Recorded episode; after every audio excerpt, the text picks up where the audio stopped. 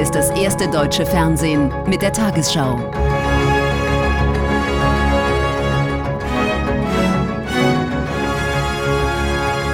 Heute im Studio Konstantin Schreiber. Guten Abend, meine Damen und Herren. Ich begrüße Sie zur Tagesschau. Bundesverteidigungsminister Pistorius hat das abgehörte Gespräch mehrerer Offiziere der Bundeswehr als Teil des russischen Informationskriegs bezeichnet. Personelle Konsequenzen kündigte Pistorius vorerst nicht an. Zunächst solle der militärische Abschirmdienst prüfen, ob gegen Sicherheitsbestimmungen verstoßen worden sei. Aus der Koalition und aus der Opposition mehren sich Forderungen nach einer schnellen Aufklärung der Abhöraffäre. Die Union schloss nicht aus, einen Untersuchungsausschuss zu beantragen. Das publik gewordene Gespräch von Luftwaffenoffizieren, es bringt die Bundesregierung zunehmend in Erklärungsnot. Denn es gibt erste Hinweise darauf, wie der Konferenzmitschnitt entstanden sein könnte. Es verdichten sich leider Hinweise, dass offensichtlich ein russischer Teilnehmer sich in die WebEx eingewählt hat und dass offensichtlich nicht auffiel, dass dort eine weitere Zuwahlnummer war. Die offiziellen Ermittlungen laufen noch. Ein Ergebnis kündigte der Verteidigungsminister für kommende Woche an. In jedem Fall heißt das, dass wir uns auf jede Form von Krieg einstellen müssen, eben auch den eines Hybriden, eines Informations-, eines Desinformationskrieges. Inhaltlich ging es in der Besprechung um deutsche Taurus-Marschflugkörper und wie ihr Einsatz durch die Ukraine ohne Unterstützung deutscher Soldaten möglich wäre. Der Kanzler hatte eine Beteiligung deutscher Soldaten ausgeschlossen und damit sein Nein zu einer Taurus-Lieferung begründet. Die Union stellt nun die Glaubwürdigkeit des Kanzlers in Frage und bringt einen Untersuchungsausschuss im Bundestag ins Spiel. Es äh, verdichten sich ja die Hinweise zum einen darauf, dass äh, offensichtlich äh, abgehört wird von den Russen, was in der Spitze des deutschen Militärs stattfindet. Und zum anderen ist es möglicherweise, dass der Bundeskanzler unter falschen Voraussetzungen und möglicherweise auch mit äh, falschen Vorstellungen die Waffenlieferung an die Ukraine blockiert. Aus Sicht von Abgeordneten der Koalition muss es dagegen nicht gleich ein Untersuchungsausschuss sein, um das Parlament zu informieren. Wir erwarten zeitnah eine Obleuteunterrichtung. Ich schließe auch einen Sonderausschuss Ende der Woche nicht aus.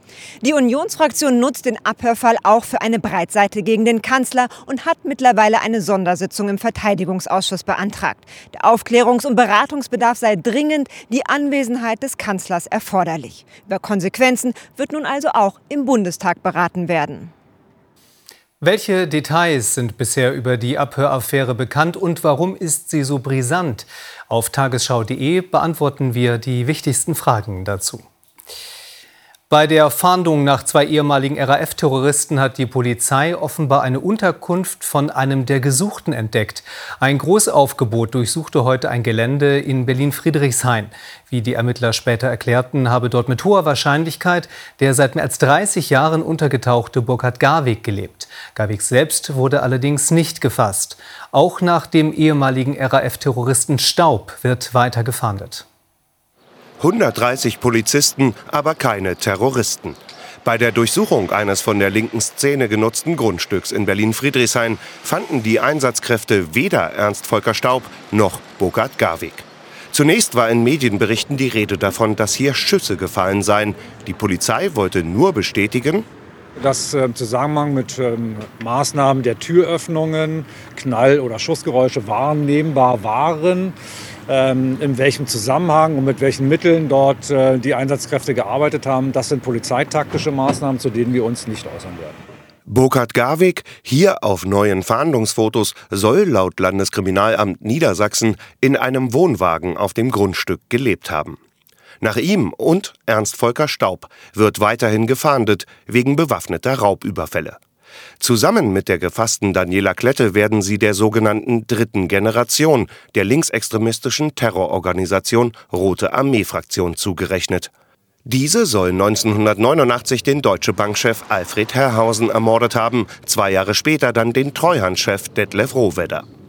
Auch ein Sprengstoffanschlag auf die neu gebaute Haftanstalt Weiterstadt 1993 wird der Gruppe zugeschrieben. Nach ihrem Abtauchen sollen Garweg, Staub und Klette über Jahre bewaffnete Raubüberfälle begangen haben, vermutlich um sich das Leben in der Illegalität zu finanzieren.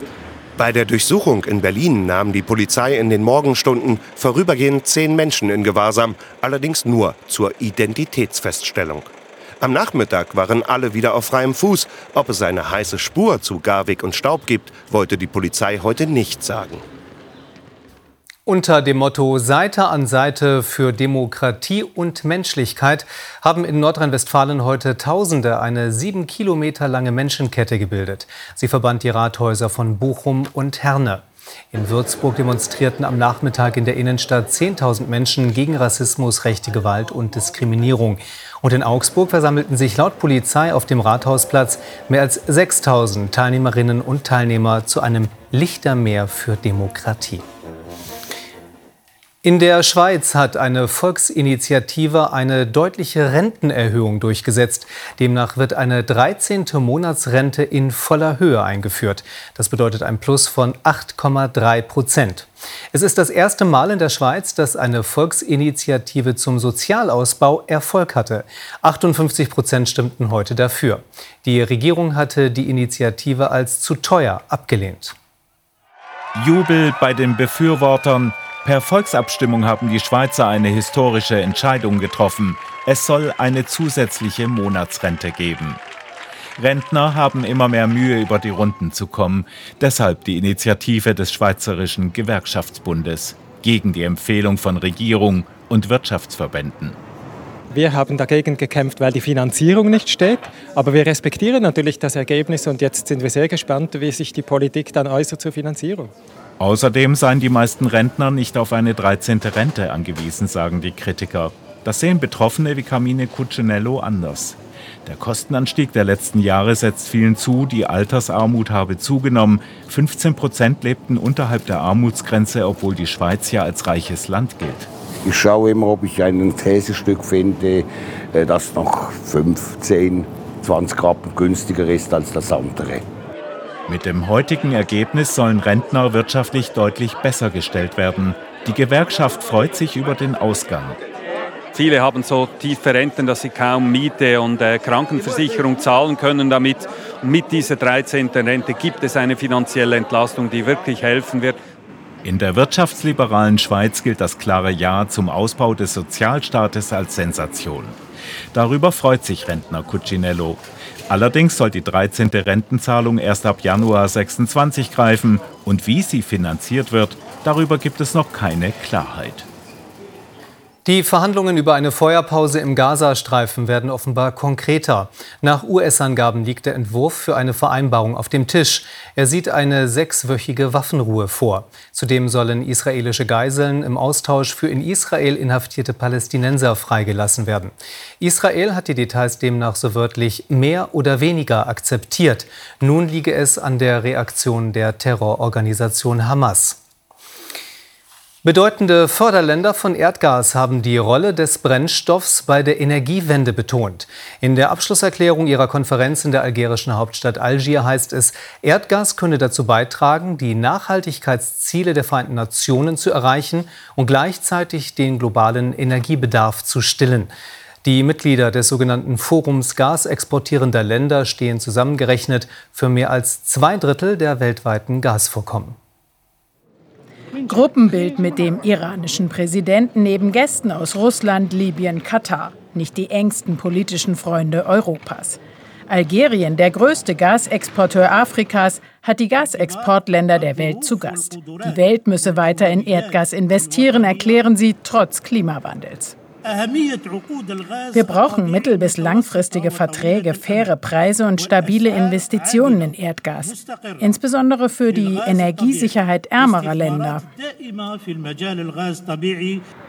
Und Europa? Aus Algeriens Häfen und per Pipeline deckt etwa Spanien ein Drittel seines Gasbedarfs. Kürzlich hat erstmals ein deutscher Gashändler Lieferverträge in Algier unterschrieben. Für algerische Ökonomen ein Signal. Spanien und auch Italien profitieren schon jetzt stark vom algerischen Gas und stehen besser da als Deutschland. Deutschland sollte damit einsteigen und die Zusammenarbeit mit uns hier bei Erdgas und Energie ausbauen. Geschäfte machen mit Algerien und anderen Gasexporteuren. Ob das etwa wegen der Menschenrechtslage in manchen Ländern politisch korrekt ist, ist umstritten. Aber das heißt jetzt nicht, dass Algerien Macht über Deutschland ausüben kann oder die, die Staaten, die sich im Forum gasexportierende Länder zusammengeschlossen haben, diesen Gasmarkt katalysieren können. Da müsste schon einiges passieren, damit das der Fall ist. Unabhängig von politischen Überlegungen, langfristig will Europa grünen Wasserstoff statt Gas. Doch noch steht dafür in Nordafrika keine einzige Fabrik. In Deutschland ist die extreme Dürre der vergangenen Jahre vorerst weitgehend vorbei. Das zeigt der Dürremonitor des Helmholtz-Instituts für Umweltforschung. Grund seien unter anderem die überdurchschnittlich starken Niederschläge in den Herbst- und Wintermonaten. Seit 2018 litten vor allem Wälder unter der Trockenheit. In einigen Regionen gab es Probleme mit der Wasserversorgung. Das Wasser steht in den Gräben im Kottenforst bei Bonn. Das hat Klaus Striepen schon seit Jahren nicht mehr gesehen. Der Waldboden ist wieder durchfeuchtet. Und das nicht nur an der Oberfläche. Wir können so in den ersten, die ersten anderthalb Meter so sehen. Da haben wir die nötigen Untersuchungen. Und da ist das Wasser gesättigt. Und das ist auch der Bereich, in dem die Feinwurzeln der Bäume sich weitgehend befinden. Das heißt, es ist wirklich eine gute Ausgangssituation für die neue Vegetationsperiode gegeben. Auch gegen Schädlinge sind die Bäume jetzt wieder besser gewappnet. Fünf Jahre lang gab es in Deutschland eine Dürreperiode. Wenig Regen, heiße Sommer. Für vergangenen Juli und August zeigt der Dürremonitor viele extrem trockene Böden an, tiefrot in der Karte. Mit den überdurchschnittlichen Niederschlagsmengen seit dem Herbst hat sich die Lage deutlich entspannt. Für die Wasserversorgungssicherheit ist das erstmal eine gute Nachricht und eine gute Situation, dass sich ähm, zum Beispiel auch die Trinkwassertalsperren jetzt gefüllt haben. Sie sind gefüllt. Ähm, auch ein Teil dieses Wassers, das sich jetzt im Boden befindet, wird dann weiter versickern in Richtung des Grundwassers. Landwirte freuen sich allerdings nicht über die nassen Böden. Felder lassen sich gerade kaum bewirtschaften. Die Saat braucht den Regen eher in den kommenden Monaten. Darauf hoffen sie durchaus auch für die Wälder. Ganz entscheidend für den Wald ist jetzt der, ist das Frühjahr, der Mai bis in den Juni hinein. Wenn wir da wieder so eine starke Trockenperiode bekommen, dann ist das Lächeln auch wieder weg. Zumindest dieses Jahr wird die Lage laut Helmholtz-Zentrum wohl unkritisch bleiben. In der Fußball-Bundesliga hat am Abend Hoffenheim gegen Werder Bremen mit 2 zu 1 gewonnen. Zuvor hatte Leverkusen in Köln einen 2 zu 0 Sieg errungen. Die Mannschaft von Trainer Alonso baute damit den Vorsprung an der Tabellenspitze aus. Der 1. FC Köln in Weiß schon nach einer Viertelstunde in Unterzahl. Thielmann gegen Chaka. Thielmann mit dem Tritt auf die rechte Achillessehne von Chaka. Dafür gibt es die rote Karte von Schiedsrichter Tobias Stieler. Danach ein zerfahrenes, ein hektisches Spiel bis zur 38. Spielminute. Grimaldo, Schick, Frimpong, die Leverkusener Führung.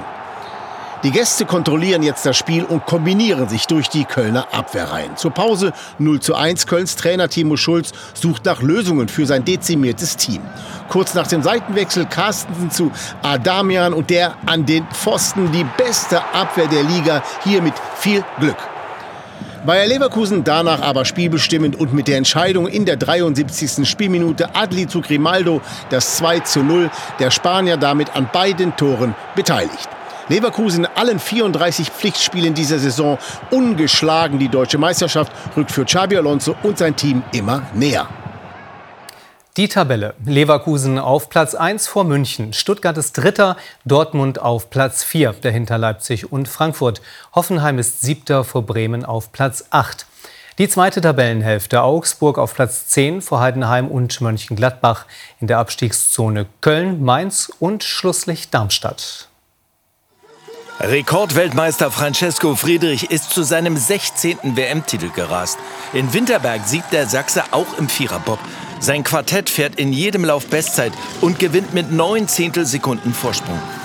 Sein ewiger Herausforderer Johannes Lochner holt erneut Silber. Der Bayer ist nach seinem Sturz vor zwei Wochen aber immer noch gehandicapt. Auf Platz 3 überrascht Junior Adam Amour. Der erst 22-jährige Pilot gewinnt das Duell um Bronze. Mit diesem Dreifacherfolg im Vierer und den im Zweierbob gewinnen die deutschen Männer alle Medaillen bei dieser WM. Und nun die Wettervorhersage für morgen Montag, den 4. März. Bei schwachen Luftdruckgegensätzen beginnt die neue Woche meist grau in grau, aber immer noch sehr mild. Heute Nacht ist es zunächst vielerorts klar. Im Norden und äußersten Westen gibt's auch dichtere Wolken und bis zum Morgen machen sich oft Nebel und Hochnebelfelder breit, die hier und da Nieselregen bringen können. Am Tag meist trübe durch Nebel oder Wolken, nur stellenweise wird es nass. Vor allem vom Südosten bis zur Mitte kann sich die Sonne zeigen, später auch Richtung Ostsee.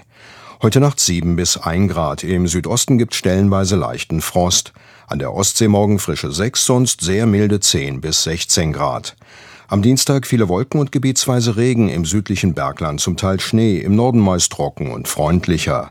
Ähnlich auch am Mittwoch, aber am Donnerstag kommt wieder öfter die Sonne zum Zuge. In den Tagesthemen um 22.45 Uhr mit Julian Niharika-Sen geht es um die immer schwieriger werdende Lage der Bewohner des Gazastreifens. Außerdem zeigen wir, warum der Meistertitel für Bayer Leverkusen in der Fußball-Bundesliga immer wahrscheinlicher wird. Ich wünsche Ihnen einen angenehmen Abend.